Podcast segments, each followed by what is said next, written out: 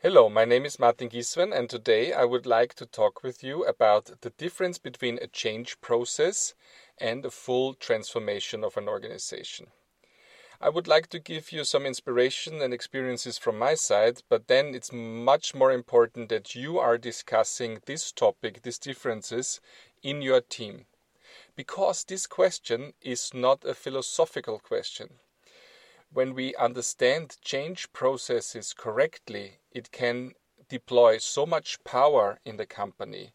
At the same time, when we are going into a transformation without understanding the consequences and the basics, we know that we can lose a lot of pro- productivity simply because of the emotions of the affected people.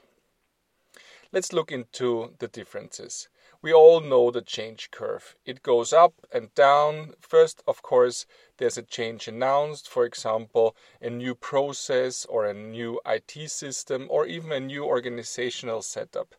People are either enthusiastic about the change or they have some fears, and then we start with it. And during the course of it, we understand that there are some troubles, it doesn't work as we planned, we go through a valley of desperation until we get out of it and come to a plateau where we have the new status and it's better than the status that we started with.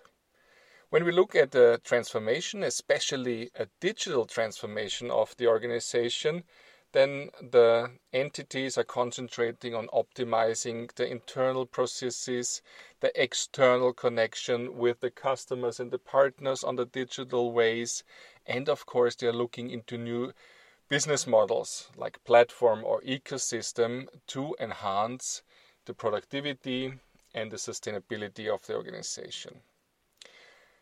Looking back at change curve and change, then we see that we go from status 1 to status 2. For example, in a reorganization, I understood this very well when I worked nine years in Nokia, where we had frequent reorganizations. We even hindered the organization because within the change of six months, the productivity went down until the new status was found.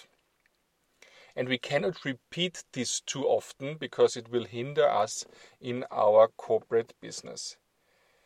The transformation on the other side is more to get a adaptable organization for all future challenges. So if I do this comparison, then I would say a change is making a brick into a round stone so that it's better in the river. But transforming an organization into an agile digital organization, it's more not to be a stone, but to be like the water, to go over every kind of stone or obstacle that is coming towards us. Others say in literature that the difference between change and transformation is that change is driven mostly from outside and triggers new beliefs and activities, whilst the transformation shall come from within the organization and it's about new beliefs, new patterns of uh, experiences, new ways of management. And we know this new management in transformation needs three elements. The first element is give the teams autonomy. If you are still having all of the core decisions in this agile market in the headquarters, you won't be going into a real transformation. The second thing, very important, is speed up and increase the alignment between different uh, entities. And the third thing is very important have a real dedication to innovation, have a holistic um, process for innovation, and also give a benefit for the things that the people are inventing and innovating because those are the products of the future. With that picture, I would like to leave you into your teamwork, and I'm really asking you to make a picture. Not so much words on a flip chart, but rather paint it. Try to express which change you have been going through, which kind of transformation you have been experiencing in the past, how this does this affect you, how does this affect your colleagues and your employees in the team. It's all about the business manager to really be a role model for this transformation.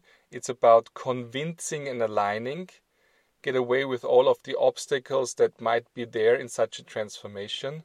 And it's very much about developing the talents within your organization and get the right recruits into this transforming organization.